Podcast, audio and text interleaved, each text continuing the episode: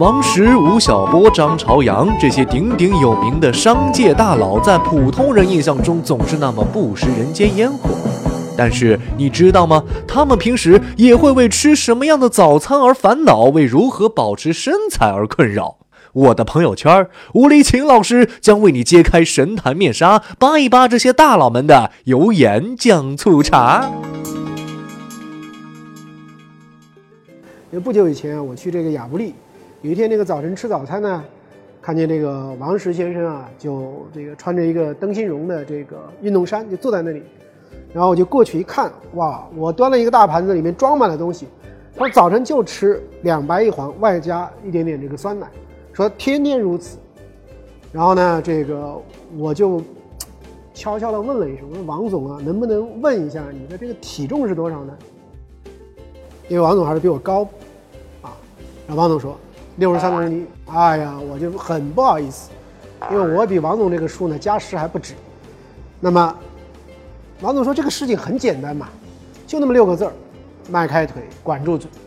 所以呢，一定要有很强的纪律啊，你才能够像王石一样，非常的这个健康，像一个小豹子一样。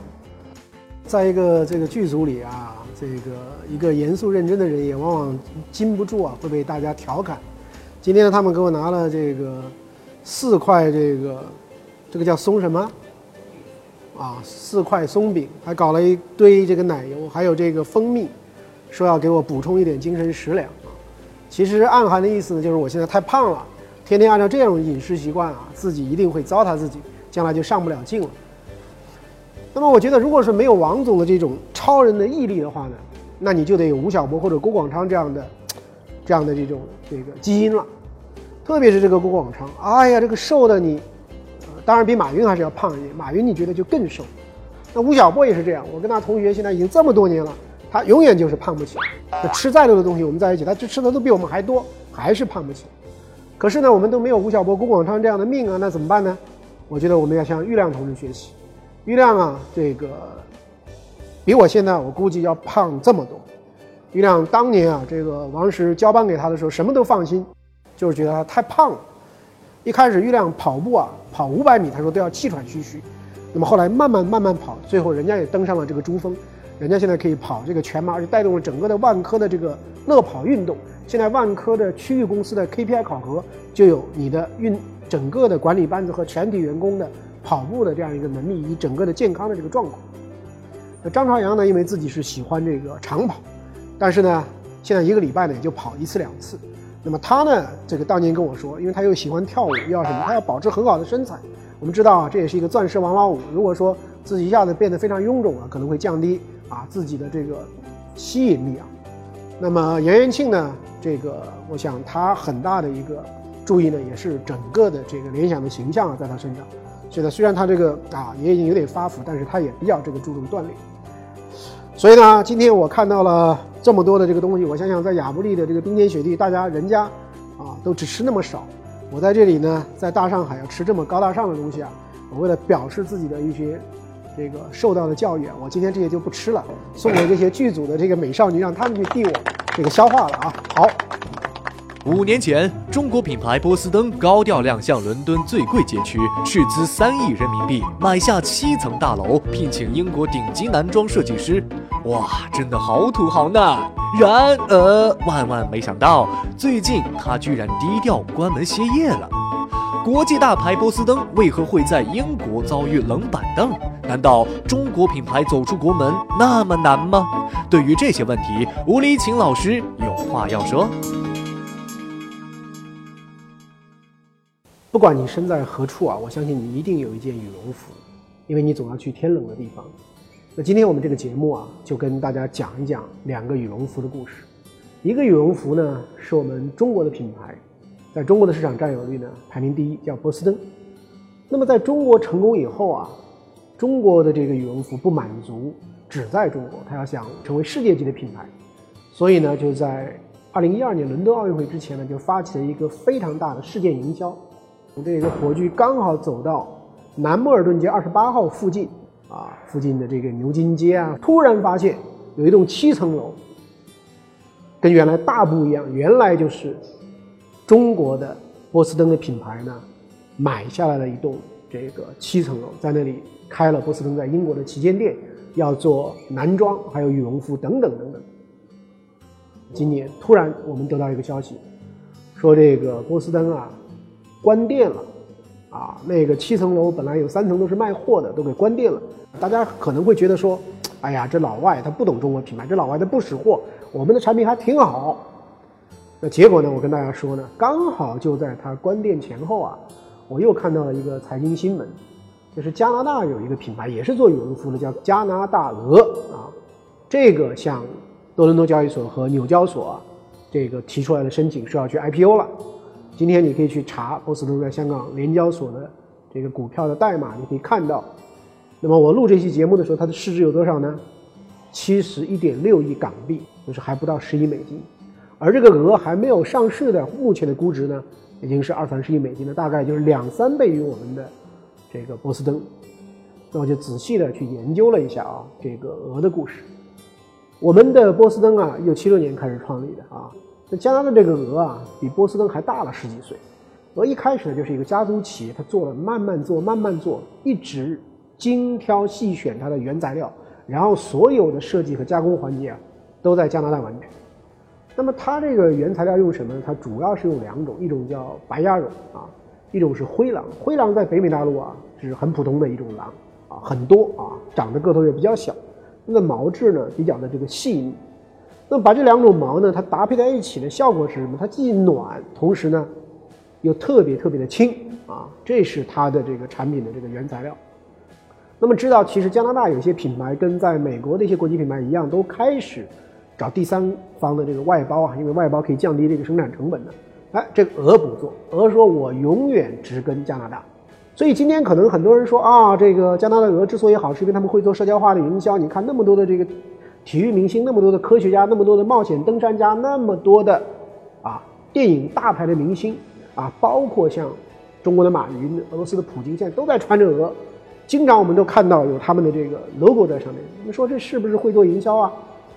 其实我仔细研究了一下，发现，在它起步的阶段啊，它真的是没有做过什么营销，没有做过什么软广告，没有做过什么植入。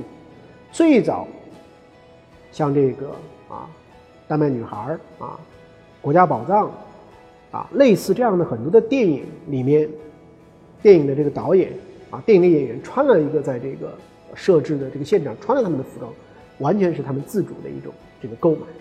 然后呢，有一些这个这个，啊，这各种各样的八卦媒体啊，也要去拍啊，也要去把这个照片想抢走，哎，不小心的拍到了这个。那么再回过头来看一看，大家也觉得波司登是一个不错的这样的一个产品，但是你能想到跟这个产品相关联的、打动你的那些故事吗？我们今天能想到波司登的面面料，它的这个里面的这些羽毛。都是用一些什么样的科技，用了一些什么样的工艺，我们其实都不知道。我们只知道这是一个遍地都是他的店，而且基本上都是加盟店。在这样的背景下，你还扩充到七大品类啊，从你原来的只做羽绒服，最后要做童装啊，要做男装，要做女装等等等等。而且除了波司登羽绒服以外，还要在电商上再做新的品牌。所以呢，给人的感觉呢，非常的这个庞杂。最后不知道。你的核心的品牌价值，核心的品牌联想会指向何方啊？那么说到最后呢，我们要来小结一下中国的品牌到底能不能成为世界的品牌？今天我们要来聊聊走出国门的中国品牌。你知道吗？有很多中国品牌漂洋过海，正在低调而迅速地占领国外市场，在国外刮起一阵中国风。比如，在国内售价仅二十多元人民币的回力鞋，成为欧美潮人争相购买的网红鞋；在欧洲，它的身价至少翻了二十五倍，达到让人惊愕的五十欧元，约五百元人民币。继老干妈之后，马应龙痔疮膏让外国人爽到停不下来。美国网友表示，创造这个药的人应该得诺贝尔奖。再比如，六神在海外市场一经面世就受到顾客的疯狂追捧。对于西方人来说，花露水除了驱蚊止痒以外，还被用来做 SPA，缓解头痛和肌肉痛。这股风潮前，越来越多的中国品牌想要冲出国土，走向世界。中国的经济的总量很大，中国整个出口的产品，货物出口的产品在全世界的比重已经占到百分之十三点几了，但是我们的品牌价值很低，品牌附加值很低。那为什么是这样的？我觉得可能有多重的原因。第一重的原因呢，叫做所谓原产地的这个效应啊，origin effect。比如说有两瓶香水，一个呢是说这个原产地是巴黎啊，一个这个原产地啊可能是我们的这个汕头，那也大部分的人肯定会选择这个巴黎的香水，这个就是所谓叫原产地支持。原产地支持不是一个简单的啊一个概念，它背后包含了什么？包含了这个产品所赖以生存的整个的文化，整个的对于国家的。制造对于国家的信用，对于国家的服务的一些认知，所以这是一个很长期的过程。那么第二个呢，我想可能是说跟我们的企业过去长期喜欢模仿、喜欢加工组装，到了国外以后呢，喜欢超低空飞行啊，这个价格超低空飞行，那么给人们留下的这个印象呢，啊，也有一些关系。那么还有呢，中国的一些企业呢，比如说侵犯了这个知识产权啊，等等等等，也都会给人感觉到这个中国的品牌、中国的企业呢，有一些这个问题。那么第三个呢，我觉得跟一些中国企业的战略跟打法可能也有关系。比如说波司登已经花了这个两亿多这个人民币的钱，啊，用开一个店的方法想一店定乾坤。那么能不能换一种思维角度，比如说去收购他们的一些品牌，或者收购一些他们的设计公司，或者收购他们的一些商标使用权，或者说收购他们的一些商标的。这个或者说单个的这个品种在中国的一些代理权，从这个过程中慢慢的让品牌贴近，然后这个去改变纯粹来自中国的这样一个品牌的印象。这个坊间传闻我经常撕书啊，其实书呢我是没有怎么撕的，我喜欢呢撕报纸、撕杂志。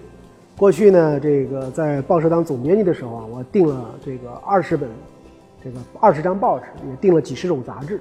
所以呢，我每次出差呢，都拎着这个，呃，这个一大袋子的这个报刊杂志，然后呢，边看呢，因为大部分呢都是没有什么意义的啊，那么这个重要的我就把它撕下来，或者呢，这个把它剪下来。那书呢，这个敝帚自珍呐，啊，这个书，书中自有黄金屋，所以我是不会撕的，我都拿在手里呢，经常来看。那么这本书呢，叫《金钱不能买什么》，啊，他先讲了一些金钱可以买什么，比如说。啊，现在你在牢房里啊，你交个八十二美元啊，你在加利福尼亚州，你一个牢房你可以住得好一点。又比如说，西方国家的一些妇女啊，就不想生小孩啊，那怎么办呢？让印度的妇女替她生，这个叫代孕服务，多少钱呢？每一位啊，六千两百五十美元。那么还有呢，我们经常说去移民，五十万美元可以移民到美国。还有呢，在南非，允许你。去狩猎那些濒临啊，这个这个绝种的啊那一类的黑犀牛，十五万美元。桑德尔呢，他承认说，我们今天的这个所在的这个社会啊，所在的这样一个市场呢，的的确确充满了市场决胜论啊，就是你你有钱，你按市场原则买卖花钱，你就可以搞定。那么你有没有想过，有些东西是不可交易的？那比如说，他说最典型的例子就是人。那奴隶制之所以啊骇人听闻，就是因为在奴隶制的条件下，人是可以被交易的。比如牙不行了，我把你奴隶的牙给你拔过来，弄到我的这个牙里。那么还有呢，很多其他的有一些的这个东西，它能不能买卖呢？比如说在美国，要你去陪审团去履行一个义务啊，陪审团是你代表社会的一种公共的声音啊，你要履行一个义务，你能不能把你陪审团的这个资格啊？你去转让，让别人去替你去这个当陪审团呢？所以这本书的这个核心呢，就是去促使我们思考，你在这样的一个年代，我们能不能不让我们的社会变成一个市场化的社会？这样的话，就是我们必须要界定有一些的这个价值，不能够成为可交易的这样的一种价值。我觉得这本书呢，其实对于我们每一个人去思考我们生命中的很多的情感。我们跟这个社会相接触的很多的公共义务，我们这个社会一些基本的平等权利，去思考这样的问题，我觉得是非常非常这个有意义的。希望大家呢，我们一起来阅读和思考。好，这个禽兽朋友圈的这个第一次改版，大家说我太严肃啊，必须要我这个要要要学会点自黑。我不知道什么叫自黑啊，是自己在这儿这个欢天喜地呢，还是自己这个不停的给自己泼脏水呢？不知道。但是看到了有几个网友的问题啊，我也是第一次看到。请问秦老师有没有自媒体防骂指南？啊，这个呢，说句实在话呢，呃，确确实实呢，这个没有，因为什么呢？因为 骂我的人呢，相对还是比较少。这个，呃，我相对来讲呢，一直还是比较低调啊。张朝阳都开直播间了，秦老师会不会开直播跟大家互动呢？有可能。但是呢，这里可能有一个问题，就是说，呃，周鸿祎啊，一开始就建议我去开这个呃一个这个这个，他说给我一个频道，让我这个搞直播。所以呢，我觉得我什么时候能开个人直播室呢？恐怕得找一个啊，这个这个这个啊白富美要跟一起合作的时候才敢开直播，否则我就是声嘶力竭的再讲，估计也没有什么人看。在这个阶级固化的年代，屌丝要如何实现逆袭呢？啊，这件事儿呢，我有点不同的看法。我觉得，当然每一个屌丝都有逆袭的梦啊。那么，但是呢，我觉得，啊，先要甘心做一段屌丝啊。但是我也很坦率的告诉大家，我刚刚去工作的头一两年，也经常被我当时的编辑部主任，啊，这个批驳啊，训斥，甚至有一次把我写的这个一个稿子，那时候还没有电脑，还是用这个钢笔把我写了一个稿子，他在里面一个小办公室，把我写一个稿子从里面直接就扔到外面那个大办公室了。说这个，你这里面这么多的差错，你自己都没看过一遍吗？所以啊，我觉得屌丝呢，首先要抱定一个踏踏实实、三年为奴的一个想法，把自己的基本功啊给锤炼啊，有了这个基础，你不想逆袭，都有人帮着你逆袭，对吧？如果你有的能力，别人可能就去挖挖你了；你有能力，别人可能叫你去。